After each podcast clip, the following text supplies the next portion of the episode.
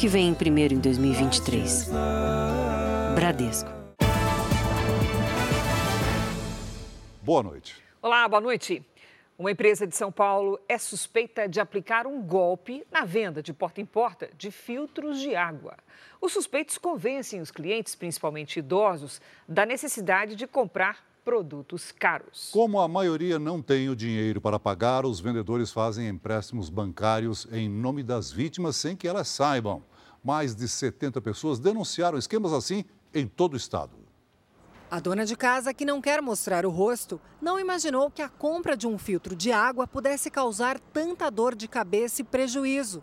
Ela diz ter sido enganada pelo vendedor do equipamento, que teria usado documentos do marido dela para pedir um empréstimo consignado. O valor, 9 mil reais, foi transferido para a empresa de filtros.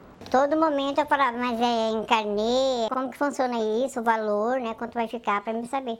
Ele falou assim, fique em paz, que como seu marido é aposentado, vai ter um grande desconto. O máximo que na minha cabeça passava era um carnê de 100 conto, a gente até pagava, né? A filha do casal denunciou o caso ao PROCON, que acionou a polícia por suspeita de golpe. Falei assim, pai, você sabia que era empréstimo? Ele, não. Quando eu fui ver o valor das prestações, eu até levei um susto, porque era um valor abusivo. 84 parcelas de 110 reais, num cálculo de 9.200 reais. Pelo menos 70 moradores da Grande São Paulo e do interior do estado relataram ocorrências semelhantes nos últimos meses. Mas, ao contrário da maioria dos casos em que o contato é por telefone ou meios digitais, dessa vez os suspeitos se apresentaram pessoalmente, batendo na casa de cada vítima. Essa aposentada, que também não quer ser identificada, diz que os vendedores insistiram para que ela preenchesse um suposto contrato. Só depois de assinar o documento e sem entender o que ele dizia, ela foi avisada de que teria que pagar mais de 25 mil reais por um purificador de água, que viria com um colchão de brinde, e que o dinheiro já estava disponível na conta dela por meio de um empréstimo consignado. Pediram o cartão e, e a minha identidade também e depois tiraram foto. Falei, eu vou no banco para ver se eles abriram alguma conta no meu nome, né? Eu fui, o moço do banco falou que tinha abrido uma conta. Os suspeitos ainda queriam levar a senhora até o banco para fazer um saque, mas foram impedidos pela neta da idosa. Eu falei, não, ela não vai, porque eu não conheço vocês, né? Até então ela não estava nem sabendo que eles fizeram um empréstimo em outro banco, que não era o, o dela. Segundo a polícia, dois suspeitos foram detidos em Suzano, região metropolitana de São Paulo. Eles realmente trabalham como vendedores, negaram ter praticado qualquer crime e foram liberados. A gente está com foco nas investigações voltada para os responsáveis pela empresa, né? E também para esses funcionários que fazem as visitas para os clientes seriam as pessoas que têm é, realizado esses empréstimos bancários. Acreditamos que nas próximas semanas já estaremos concluindo o inquérito policial. Por telefone, a empresa denunciada também negou as acusações. Não existe nenhum empréstimo. O vendedor ele vai até a casa do cliente, então ele faz, é, faz a abordagem do cliente, conversa e vê junto ao cliente qual é a melhor forma de pagamento para ele. O moço falou que não era roubo, que eu tinha assinado por livre espontânea vontade. Aí eu fiquei pensando, mas na minha casa eles fazem tudo isso e não é roubo, né? Veja agora outros destaques do dia. Imagens mostram a força da água que provocou a morte de idosa em São Paulo. No Paraná, o momento assustador em que ônibus escolar é atingido por trem. Assessor especial de Lula é recebido pelo ditador Nicolás Maduro na Venezuela. Rússia usa mísseis hipervelozes para maior ataque à Ucrânia desde o início da guerra. Jornalista afirma em livro que Papa João Paulo II encobriu casos de pedofilia na Igreja Católica. E na série especial, a indústria criminosa das bebidas falsificadas e o mal que elas fazem à saúde.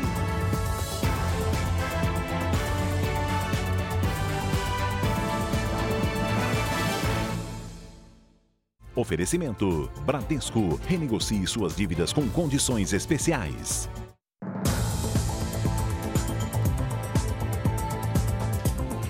Ser cremado amanhã o corpo da idosa de 88 anos que morreu numa enchente que atingiu o bairro da Zona Sul de São Paulo. Ela foi até uma padaria e tentou atravessar de carro uma área alagada. o veículo foi arrastado pela enxurrada. A imagem mostra quando o carro tenta passar pela rua alagada e é arrastado pela correnteza. Em pouco tempo, o veículo fica quase totalmente submerso. Naide Capelano, de 88 anos, estava ao volante. Moradores e funcionários dos prédios da região dizem que Naide chegou a bater no vidro para pedir ajuda, mas a força da água impediu o socorro. Ela teve uma parada cardíaca e morreu. A neta da idosa diz que ela era uma pessoa muito ativa. Antes da enchente, ela passou numa padaria e havia parado num posto de gasolina para lavar o carro. Um amigo do meu pai ligou para ele e falou: põe no, no, na televisão que tá passando a enchente. E teve um carro que afundou em Moema, você viu? Aí ele falou: não. Só que aí ele atinou que a mãe dele não tinha chegado ainda, minha avó. Quem mora no bairro, numa área rica de São Paulo, diz que esse trecho da rua sempre alaga. Uma parte alta não afeta em, em nada, mas só descer três quadras, ela já começa a tomar conta. É um verdadeiro rio não dá para passar carro, não dá para passar nada. Toda aquela água desceu a rua bem depressa nesta direção. Debaixo dos meus pés passa um córrego que há muitos anos foi canalizado. A água subiu bastante, deixou marcas, uma delas neste muro, bem acima da minha cabeça. A neta de Naide, que mora no bairro, se queixa que muros construídos por prédios numa área pública dificultam o escoamento da água da chuva. Realmente, a construção que tem aí, para qualquer um que vê, vai ver que impediu o, o, o correr da água. O prefeito Ricardo Nunes visitou a rua em que a idosa morreu. Ele reconheceu que mais obras de drenagem precisam ser feitas na região e que há construções irregulares na área. Condomínios fecharam os espaços, colocaram paredes, alguns construíram até áreas de lazer e piscina nessa área que, que é uma área pública. A prefeitura já notificou essas pessoas, elas não tomaram a, a atitude e atendimento ao processo administrativo de quebrar o muro. Nós vamos fazer agora com ingresso na justiça. O descarte irregular de lixo e a falta de limpeza nos bueiros também são apontados como causas dos alagamentos. De acordo com a subprefeitura, os bueiros da região foram limpos mais de 200 vezes desde o mês de fevereiro, mas as galerias não deram conta do volume de chuva. Nada vai trazer a minha avó de volta, nada vai trazer o orgulho, o orgulho que ela é para a família. A polícia investiga uma loja de móveis que fechou as portas e deixou dezenas de clientes na mão. Mais de 300 pessoas em sete estados dizem não ter recebido os produtos comprados. Lorena investiu quase 13 mil reais para renovar a casa. Comprou tudo há quatro meses nesta loja de móveis em um bairro rico de Salvador, mas nunca recebeu os produtos. A gente personalizou, a gente comprou, aguardou e na hora H pagamos com muito esforço, dificuldade e na hora H nada. Ter a casa decorada com móveis novos virou um pesadelo para mais de 300 clientes que criaram um grupo numa rede social. Além da Bahia, também há lojas no Ceará, Paraíba, Pernambuco, São Paulo, Distrito Federal e no Rio Grande do Norte, onde fica a sede da empresa. Mateus desistiu de esperar as encomendas feitas em 2021 e entrou na justiça. Querendo reaver pelo menos ou o dinheiro que a gente investiu ou os, ou os próprios é, móveis. A loja de Salvador está fechada. Quem chega encontra apenas um comunicado com um número de telefone, mas ninguém atendeu as nossas ligações. Alguns clientes receberam uma mensagem de texto informando que a empresa passa por problemas financeiros e que, neste momento, só pretende resolver as pendências de clientes da cidade de Natal. O Ministério Público da Bahia entrou com uma ação civil contra a rede de imóveis, pedindo na justiça que os clientes sejam ressarcidos pelo prejuízo. Para a Polícia Civil, há indícios de que a empresa aplicou um golpe nos consumidores e o número de vítimas pode aumentar. Eles teriam conhecimento de que eles não iriam fazer a entrega desse produto, eles não tinham condições, mas mesmo assim faziam a venda. A empresa não respondeu aos nossos contatos. Uma operação da Polícia Civil apreendeu 12 máquinas agrícolas que tinham sido roubadas em Goiás. O maquinário foi encontrado em duas fazendas. O dono das propriedades é suspeito de receptação e está foragido. Os equipamentos estão avaliados em cerca de 6 milhões e meio de reais e foram apreendidos em duas fazendas, nas cidades de Buriti Alegre e Itumbiara, no sul de Goiás. O dono das propriedades está foragido. Já tem várias operações da Polícia Civil em relação a esse, esse cidadão que tem um, poder, um poderio econômico muito grande. O suspeito não teve o nome divulgado. Por decisão da Justiça, ele teve as contas bancárias e os bens bloqueados. A investigação continua para localizar os autores dos roubos e os verdadeiros donos das máquinas. De janeiro a agosto do ano passado, foram quase 370 roubos de máquinas agrícolas em rodovias federais de todo o Brasil. Para a polícia, a pena branda para receptação acaba não inibindo o crime. Uma receptação, por exemplo, a pena de 1 a 4 anos. Por isso que passamos por um outro nível, que envolve organização criminosa, lavar dinheiro, para realmente ter condenação futura. No Rio de Janeiro, uma operação da Polícia Civil descobriu um esconderijo usado por uma quadrilha especializada no roubo a joalherias de shoppings. Uma pessoa foi presa. Em Tumbiara, Goiás, a explosão na obra de um shopping provocou uma chuva de pedras e danificou vários carros estacionados ao redor. Uma pessoa ficou ferida. A empresa responsável pela construção disse que possui todas as licenças para as atividades no local e que não foram usados explosivos, e sim cápsulas a gás. A Polícia Civil investiga o caso. Um homem de 59 anos foi resgatado de trabalho semelhante à escravidão em São José do Herval, no Rio Grande do Sul. O trabalhador exercia a função de caseiro e dormia ao lado de um chiqueiro o Ministério do Trabalho obrigou o empregador a pagar indenização por danos morais. O Brasil criou somente 84 mil vagas de emprego com carteira assinada no mês de janeiro. Apesar do saldo positivo, o número é quase a metade do registrado em janeiro do ano passado. O setor que mais contratou foi o de serviços. Apenas no comércio, as demissões superaram as contratações. Os dados foram divulgados hoje pelo Ministério do Trabalho e Previdência. O governo federal ainda não conseguiu fechar um acordo para a criação de novas regras para controlar gastos em diversas áreas. De olho no arcabouço fiscal, como são chamadas as novas regras que devem substituir o teto de gastos, o presidente Lula fez uma reunião com alguns dos ministros mais próximos para ouvir como a equipe econômica pretende controlar os gastos do governo.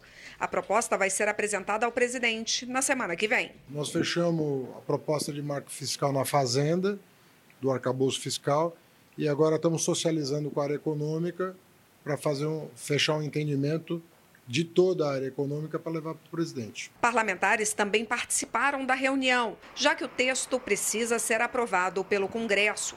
Recentemente, o presidente da Câmara, Arthur Lira, reclamou que o Congresso não foi ouvido quando o governo decidiu voltar a cobrar impostos nos combustíveis. O desafio é conseguir chegar a um consenso. Enquanto a equipe econômica defende freios nos gastos públicos, a ala mais radical do PT quer afrouxar as regras para investimentos nas áreas sociais. Hoje, o presidente Lula mostrou preocupação e disse na reunião que, se o texto não for bem costurado com o Congresso, corre o risco de não ser aprovado.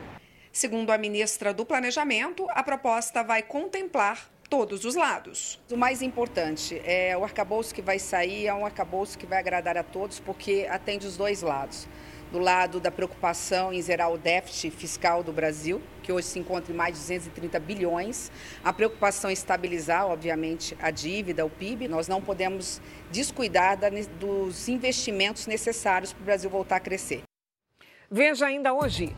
O ministro do Supremo Tribunal Federal, Luiz Roberto Barroso, deixa a UTI após passar por cirurgias. Avançam investigações de joias enviadas da Arábia Saudita para ex-presidente Jair Bolsonaro. Brigas no entorno do Maracanã fazem torcidas serem proibidas de virem ao estádio.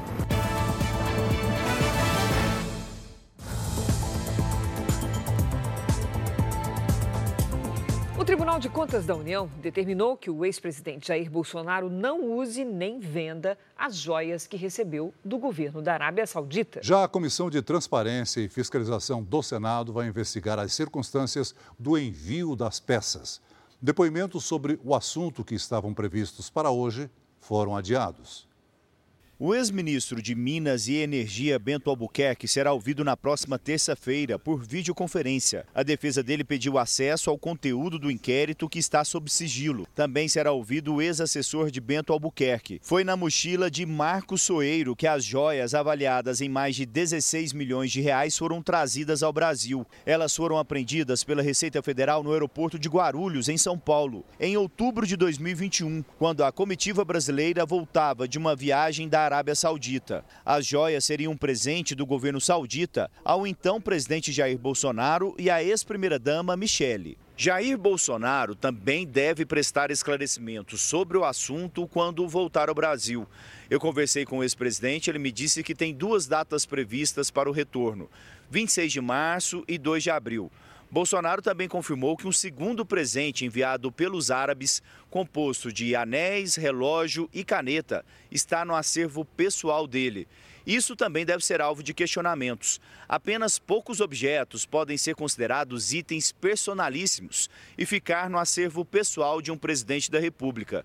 Na maioria dos casos, os presentes precisam ser incorporados ao acervo da Presidência da República e se tornam bens públicos. Além da apuração da Polícia Federal, existem outras investigações sobre o caso. A Receita Federal vai analisar todo o trâmite e a tentativa de retirada das joias do posto da Receita em Guarulhos. Já se sabe, por exemplo, que o ex-chefe dos ajudantes de ordem da presidência, Major Mauro Cid, escalou um subordinado para ir ao aeroporto tentar retirar as joias apreendidas, mas o pedido foi negado por um servidor da Receita. O senador Omar Aziz, do PSD do Amazonas, que vai presidir a Comissão de Transparência e Fiscalização, disse que vai apurar a possível relação entre a venda de uma refinaria e as joias recebidas como presente por Jair Bolsonaro. Os partidos da base do governo Lula também apresentaram pedido de CPI na Câmara dos Deputados. São necessárias 171 assinaturas para instaurar a comissão. O deputado Nicolas Ferreira, do PL de Minas Gerais, defendeu que o discurso feito por ele ontem na Câmara, usando uma peruca, não foi preconceituoso. Um dia depois de usar uma peruca e se definir como Nicole na tribuna, o deputado mais votado das eleições passadas usou as redes sociais para tentar se explicar. Nicolas Ferreira está sendo acusado de preconceito contra as mulheres e a população transexual. Por meio de uma rede social, ele diz ter defendido o direito das mulheres de não perderem seu espaço nos esportes para atletas transexuais e de não terem um homem no banheiro feminino. Segundo Ferreira, não há transfobia na fala. Em nota, o deputado diz ter exercido seu direito constitucional de expressar uma opinião. Ainda ontem, o Ministério Público Federal entrou com uma representação para que a Câmara dos Deputados apure as declarações de Nicolas Ferreira. O presidente da casa, Arthur Lira, fez uma reprimenda pública. Partidos de esquerda entraram com um pedido no Conselho de Ética da Câmara para caçar o mandato do parlamentar.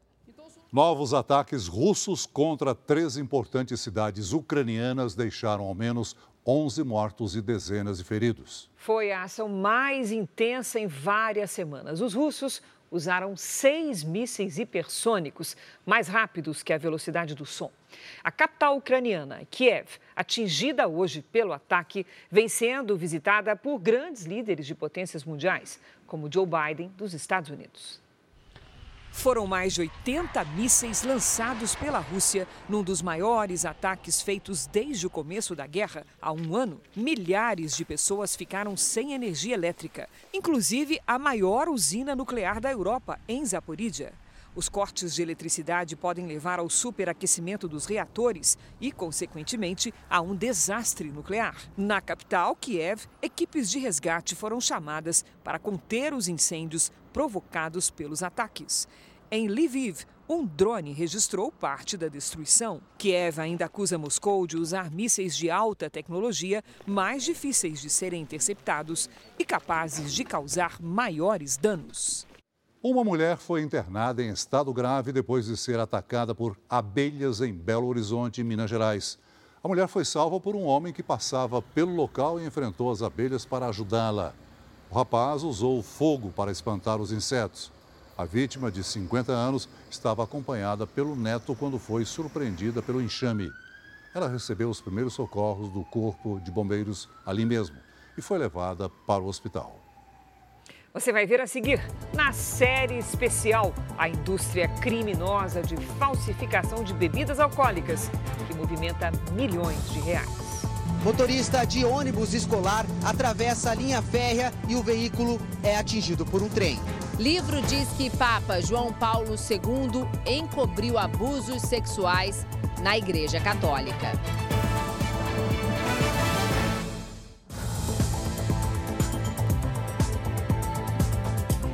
Um dia após o desabamento de uma laje em um shopping na Grande São Paulo, engenheiros vistoriaram o local para tentar entender as causas da queda.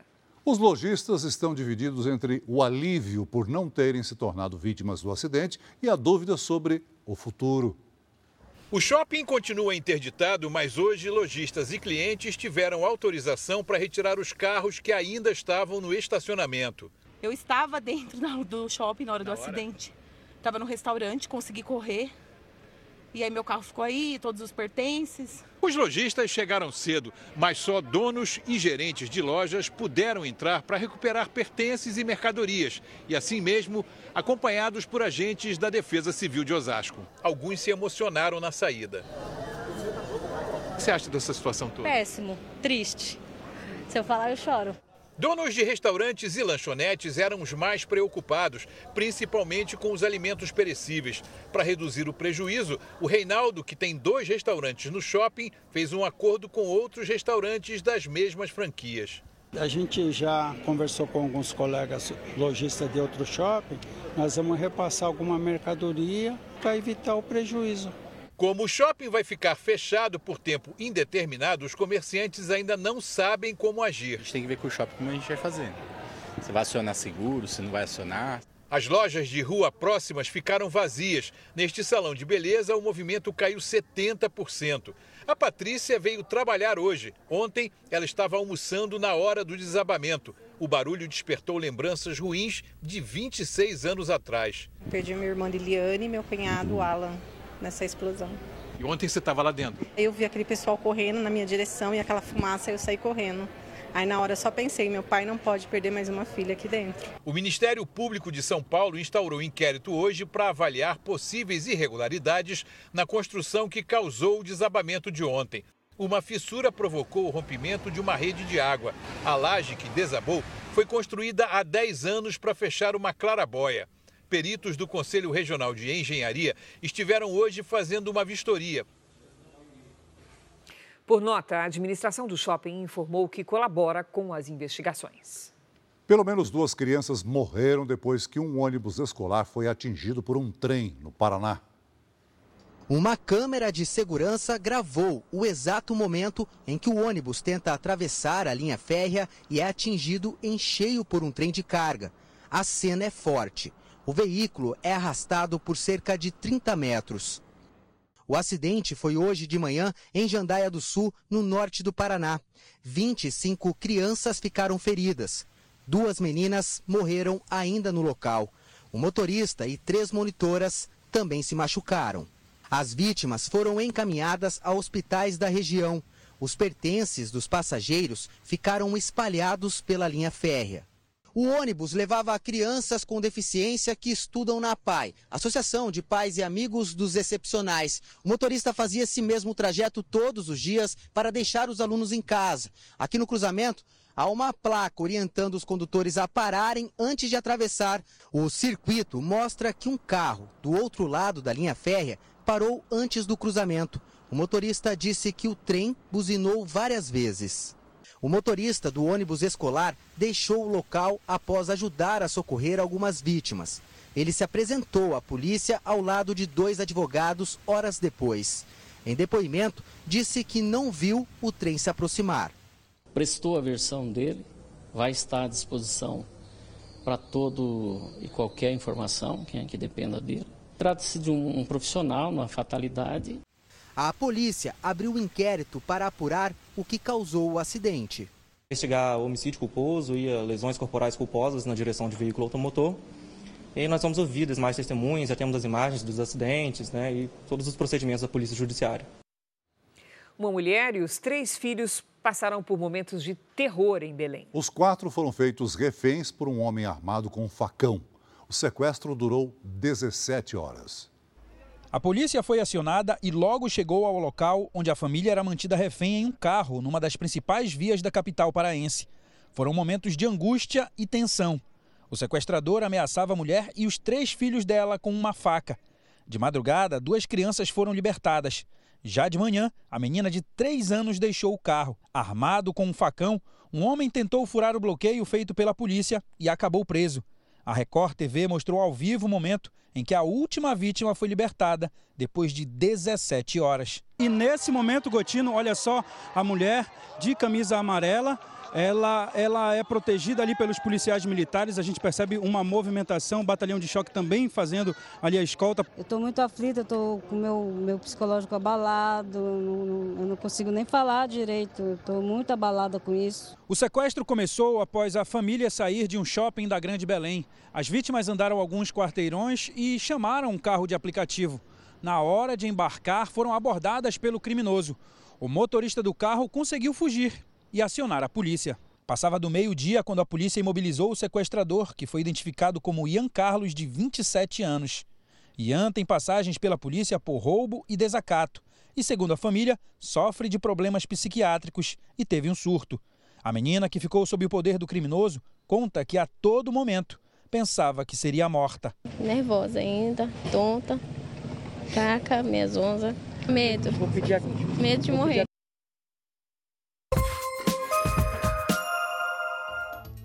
Três ruas da zona sul de São Paulo precisaram ser totalmente interditadas por causa de um guindaste que corre o risco de desabar. A estrutura foi danificada durante a forte chuva que caiu ontem na cidade. Ainda não há informações sobre o desmonte ou a remoção do guindaste. Bombeiros da cidade de São Luís de Montes Belos, em Goiás, foram chamados para resgatar uma cobra que estava enrolada numa motocicleta. Depois de capturado, o animal foi devolvido à natureza bem longe da área urbana. Um produtor rural de Cruz Alta, no Rio Grande do Sul, flagrou bolhas saindo da terra na plantação. Segundo especialistas, trata-se de um fenômeno raro que pode ocorrer quando a chuva cai após um longo período de seca. A água acaba invadindo os espaços debaixo do solo que estavam ocupados com ar, causando as bolhas. A polícia prendeu dois suspeitos de fazerem parte de uma quadrilha especializada em armar emboscadas para roubar aparelhos celulares no Rio de Janeiro. Carlos Adriano da Silva e Micael Pereira foram surpreendidos pelos policiais quando se preparavam para abordar mais uma vítima. Imagens de câmeras de segurança mostram como eles agiam. Depois de negociar a compra do celular, os criminosos marcavam um encontro para pegar o aparelho. No local combinado, rendiam a vítima com uma arma. Eles agiam sempre de moto. Os dois foram presos em flagrante. Segundo a polícia, já há 20 casos registrados. Outros seis integrantes do grupo ainda são procurados. Moradores registraram a formação de uma tromba d'água em Palmares do Sul, litoral do Rio Grande do Sul. O calor elevado e umidade provocaram nuvens carregadas. O tornado se formou na Lagoa dos Patos e pôde ser visto de longe. O fenômeno só recebeu o nome de tromba d'água porque tocou o lago, senão seria apenas uma nuvem funil. Na região metropolitana de São Paulo, choveu forte no final da tarde de hoje. Moradores das regiões norte e leste da capital paulista foram os mais prejudicados. Na região de Sapopemba, várias ruas ficaram debaixo d'água e deixaram os moradores ilhados. Muitas pessoas se arriscaram a andar pela enchente. Parte do telhado desta casa ruiu e atingiu também os muros. Esta outra desabou totalmente. As cinco pessoas que estavam dentro conseguiram escapar carros ficaram submersos. Este senhor subiu na caçamba do veículo para pedir ajuda. E em Mogi das Cruzes, na Grande São Paulo, o vento forte arrancou o telhado de uma casa. A estrutura inteira foi destruída. Além do Sudeste, a chuva forte também atingiu o centro-oeste do Brasil. O que será que causou esse aguaceiro todo nessas regiões? Vamos saber com a Lidiane Sayuri. Oi, Lid, boa noite. Chuvarada, hein? Sim, Cris, boa noite para você. Celso, muito boa noite. Uma ótima noite a todos que nos acompanham. Mais uma vez, a culpa foi da combinação perigosa de calor e umidade. Temos também uma frente fria que está neste momento no oceano e ainda tem força para formar nuvens de chuva na região central do país. Prova disso é este o cenário em Mato Grosso do Sul. Na cidade de Vicentina, a enxurrada arrastou um veículo para dentro de um córrego. Os bombeiros localizaram um carro e resgataram a motorista ninguém se feriu. Na metade norte do país, também há previsão de temporais nesta sexta. Todas as áreas destacadas aqui no mapa merecem atenção. A chuva com ventania e granizo pode provocar alagamentos. No interior do Rio Grande do Sul e do Nordeste, abusem da hidratação. A umidade do ar fica bem abaixo do ideal. Em Florianópolis, máxima de 31 graus. No Rio de Janeiro, faz até 35. Em Cuiabá, Teresina e em Boa Vista, 33. Em São Paulo, a semana termina com tempestades. Antes da chuva forte, tempo abafado, com máximas entre 27 e 28 graus nos próximos dias. Vamos ao tempo delivery. O Tiago é de Bertolínia, Piauí. Vamos lá. Oi, Tiago. Seguinte, em Bertolínia, a chuva aumenta a partir da semana que vem. Antes disso, aquelas pancadas de verão mesmo e calor. Até domingo, máximas de 31 e de 33 graus. Lídia, agora é a vez do Eldon de Belém do Pará. Opa, vamos para lá. Eldon, boa noite. A circulação de ventos úmidos mantém as nuvens carregadas sobre a sua região pelo menos até domingo. Você vai ter aquela sensação de tempo abafado. Máxima de 32 graus nos próximos dias. Participe você também do Tempo Delivery pelas redes sociais com a hashtag você no JR. Cris Celso. Obrigada, Lidy. Até amanhã, Lidy. É. O ministro do Supremo Tribunal Federal, Luiz Roberto Barroso, saiu hoje da UTI depois de passar por cirurgia no intestino. Luiz Roberto Barroso está internado neste hospital em Brasília. Segundo a Record TV apurou, o ministro está bem, conversando, lúcido e não tem indicativo de infecção. Ontem, Barroso passou por uma cirurgia no intestino e precisou ir para a UTI.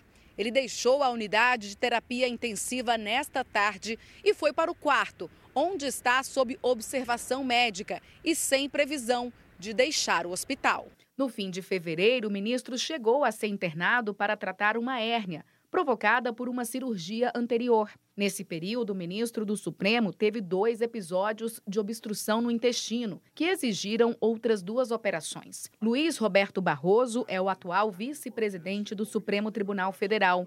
Com a aposentadoria de Rosa Weber em outubro deste ano, ele deve assumir o comando da corte. Outro ministro do Supremo que está internado em São Paulo é Nunes Marques. Ele se recupera de uma cirurgia no intestino. O presidente dos Estados Unidos, Joe Biden, apresentou hoje um novo plano de orçamento para reduzir o déficit fiscal. Uma das propostas é aumentar os impostos dos mais ricos e das grandes empresas. A ideia é reduzir o déficit do orçamento federal em quase 3 trilhões de dólares em um prazo de 10 anos. Seria o equivalente a 15 trilhões e 400 bilhões de reais. Para 2024, Biden propôs o aumento de impostos sobre a renda de grandes empresas. A alíquota passaria de 21% para 28%. Americanos que ganham mais de 400 mil dólares por ano, o equivalente a 2 milhões e 50 mil reais, pagariam uma alíquota de até 39,6%. A proposta também mira bilionários que vivem nos Estados Unidos eles podem sofrer uma taxação de no mínimo 25%. A oposição reagiu. O presidente da Câmara, o republicano Kevin McCarthy, chamou o orçamento de completamente irresponsável e disse que o aumento de impostos é uma solução ruim para os problemas fiscais do país. Além disso, o novo orçamento prevê mais verba para ações militares, como a ajuda à Ucrânia. Também para a contratação de mais agentes de patrulha de fronteira. Essa seria uma forma de lidar com a crise migratória que tem gerado críticas ao governo Biden. A apresentação do plano orçamentário acontece em um momento em que Biden tenta convencer os republicanos a aumentar o teto de gastos do governo, que já atingiu o limite em janeiro. Mas a oposição pede que o presidente faça cortes nos gastos federais em vez de aumentar a dívida pública. Um livro lançado na Europa traz uma nova denúncia contra o Papa João Paulo II, morto há 18 anos. O autor, um jornalista holandês, afirma que João Paulo encobriu casos de pedofilia na Polônia. No livro Máxima Culpa, o jornalista Eka Overbeek revela que antes de se tornar papa, em 1978, João Paulo II ocultou crimes de pedofilia cometidos por padres na Polônia, terra natal dele. O autor, que morou 20 anos no país, começou a investigação há cerca de uma década. Entre as denúncias citadas ao longo de mais de 500 páginas está o caso de um padre que obrigou meninas de 10 anos a praticarem sexo oral. Mesmo após confessar os crimes a João Paulo II, o padre não foi punido e seguiu com as atividades na igreja. Em outro caso, esse na década de 1960, o então arcebispo teria ajudado pessoalmente um padre a deixar a Polônia após acusações de pedofilia. As novas revelações são mais um duro golpe contra a imagem do Vaticano. Hoje, o presidente da Conferência Episcopal Polonesa saiu em defesa de João Paulo II. Stanislau Gadek afirmou que o jornalista usou como fonte a polícia comunista que tentava comprometer a imagem da Igreja Católica na época dos supostos abusos. Gadek disse ainda que não significa que João Paulo não tenha cometido erros, mas que existia uma consciência social diferente e outras formas de resolver problemas. As denúncias contra a Igreja Católica se multiplicam. Aqui em Portugal, uma lista com o nome de 100 padres suspeitos de abusos sexuais foi entregue essa semana aos líderes do catolicismo. Apenas três deles foram afastados da função, postura que está sendo bastante criticada pelos portugueses. Segundo uma comissão independente, só nos últimos 70 anos 4.800 menores foram vítimas de pedofilia por integrantes da Igreja Católica em Portugal. Outros países europeus também apuram as denúncias de abuso. Só na França, de 1950 para cá, foram registradas 330 mil crianças violentadas por padres. Três pessoas ficaram feridas após um ataque terrorista no centro de Tel Aviv, em Israel. Segundo autoridades, um homem abriu fogo contra pedestres na capital do país. O atirador foi morto por, por forças policiais. Entre os feridos, um está em estado grave. Horas depois, o grupo militante Hamas assumiu a autoria do atentado. Hoje, um confronto entre palestinos e forças israelenses resultou em três mortes no norte do país. E sete pessoas morreram num tiroteio em Hamburgo, na Alemanha. Os disparos foram numa igreja. Moradores do bairro receberam um alerta no celular para que ninguém saísse de casa. A polícia afirmou que, além dos mortos, mais de 20 pessoas ficaram feridas, sete em estado grave. Não há informações sobre a motivação do ataque ou o atirador. Uma delegação do governo federal se reuniu com Nicolás Maduro. O ditador da Venezuela recebeu Celso Amorim, ex-ministro das Relações Exteriores e da Defesa nos governos petistas, hoje assessor especial do presidente Lula. O governo brasileiro afirmou que o encontro faz parte da retomada de relações com a ditadura de esquerda e que também pretende reabrir uma embaixada na capital venezuelana, Caracas. O Senado francês aprovou a reforma da Previdência, que vem causando protestos em todo o país. A lei aumenta de 62 para 64 anos a idade mínima para aposentadoria. A proposta ainda precisa ser aprovada pela Assembleia Nacional, equivalente à Câmara dos Deputados aqui no Brasil. Na Indonésia, duas pessoas foram condenadas pelo tumulto dentro de um estádio de futebol, onde 135 pessoas morreram. O organizador do jogo foi considerado culpado por negligência e vai ficar preso por 18 meses. Já o chefe de segurança ficará detido por um ano. E o futebol do Rio de Janeiro sofreu com uma briga de torcidas pela segunda vez em apenas quatro dias. Em vários estados, os clássicos acontecem obrigatoriamente com torcida única. Correria, bombas de gás lacrimogênio e tiros de bala de borracha. As cenas de violência são da noite desta quarta-feira no entorno do estádio do Maracanã pouco antes da partida entre Flamengo e Fluminense pelo Campeonato Carioca. As torcidas organizadas dos dois clubes se enfrentaram. Houve confusão generalizada. Era para ser uma festa linda, maravilhosa e acontece essas maluquices aí. Situação que tem se repetido a cada disputa entre os grandes clubes do Rio. Hoje, a Justiça determinou o afastamento de uma das torcidas organizadas do Fluminense, de locais com eventos esportivos em todo o Brasil. Duas torcidas organizadas do Flamengo e uma do Vasco foram banidas dos estádios no início da semana. A medida foi tomada depois do tumulto de domingo, quando os dois clubes se enfrentaram. Um homem morreu e vários ficaram feridos na briga entre vascaínos e rubro-negros a caminho do Maracanã. Na internet, posts de torcedores com troca de provocações incentivam a briga nas ruas.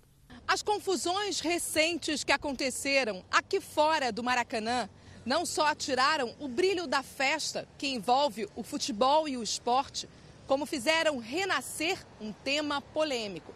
A presença de uma única torcida nos estádios em dias de clássico. No Brasil, vários estados já adotaram essa medida. São Paulo é um deles. Desde 2016, os clássicos entre Corinthians, Palmeiras, São Paulo e Santos são disputados apenas com a torcida do time da casa. Em 2019, as torcidas de Guarani e Ponte Preta foram incluídas nesta restrição. No Rio Grande do Sul não existe torcida única, mas no clássico entre Grêmio e Internacional, realizado no último domingo, gremistas divulgaram fotos e vídeos deste torcedor, que foi atingido na cabeça por um objeto lançado pelos colorados. No ano passado, o ônibus dos jogadores do Grêmio foi atacado por torcedores do Internacional e a partida chegou a ser cancelada. Na Bahia e em Goiás, a restrição também acontece. Mas as cenas de violência continuam do lado de fora. Essas imagens são do último fim de semana em Anápolis, no interior goiano. Um torcedor do Vila Nova foi retirado do carro por torcedores rivais. Acabou agredido na frente da mulher e do filho de cinco anos. Em Pernambuco, mesmo após uma confusão generalizada no início do ano, o governador liberou os clássicos com duas torcidas no estado. Minas Gerais voltou a ter duas torcidas no estádio em 2022. No mês passado, o Ministério Público chegou a fazer uma operação nas sedes das organizadas. Armas e explosivos foram apreendidos. O ex-jogador Ronaldo Fenômeno, hoje principal acionista do Cruzeiro, é um dos defensores da torcida única. Os líderes das torcidas se defendem. Acho que a torcida única perde, né? Perde o espetáculo, acho que perde o jogo em si. Futebol, desde quando é futebol, são duas torcidas, né? Não tudo aquilo que passa de ruim é a torcida organizada. Pô. Tem gente boa e tem gente ruim, como em qualquer segmento, qualquer órgão do mundo. Este promotor do Rio de Janeiro acha que a restrição deve ser temporária. A necessidade de se planejar em médio e longo prazo medidas que é, dispensem a torcida única, porque tem a capacidade de identificar e impedir o acesso ao estádio dos agressores que participam desses eventos. E por enquanto, os prejudicados são aqueles que querem curtir de perto a paixão pelo futebol. Como que eu vou trazer minha família para o Maracanã? Como que eu vou vir para o Maracanã? Como que eu vou botar minha blusa do Fluminense? Entendeu? Correndo risco de vida. Agora o lado bom do futebol. Um dia depois da conquista da Taça Guanabara, os torcedores do Fluminense tiveram mais um motivo para comemorar. Marcelo, ídolo do clube, chegou ao Rio de Janeiro para reforçar o time. A torcida do Fluminense lotou o desembarque do Aeroporto Internacional do Rio de Janeiro para receber Marcelo. O lateral esquerdo, de 34 anos, volta ao clube que o revelou depois de 16 anos na Europa. Uma das fraudes mais comuns nas prateleiras é a de bebidas alcoólicas. A falsificação e o contrabando, além de representarem um sério risco à saúde, resultam numa enorme perda de arrecadação pública. Hoje, na série especial, o perigo no consumo de bebida fabricada ilegalmente. Entre os destilados, o problema é ainda mais grave. Estima-se que 40% do que é comercializado seja contrabandeado ou fraudado.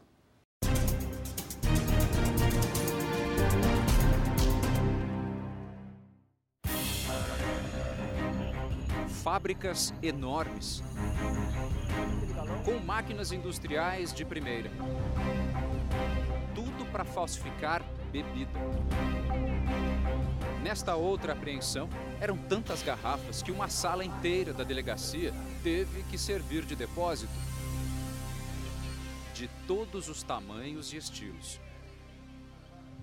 A polícia encontrou ainda materiais que eram usados para a falsificação, a começar por esse pequeno galão aqui, que mesmo vazio ainda tem cheiro forte de álcool.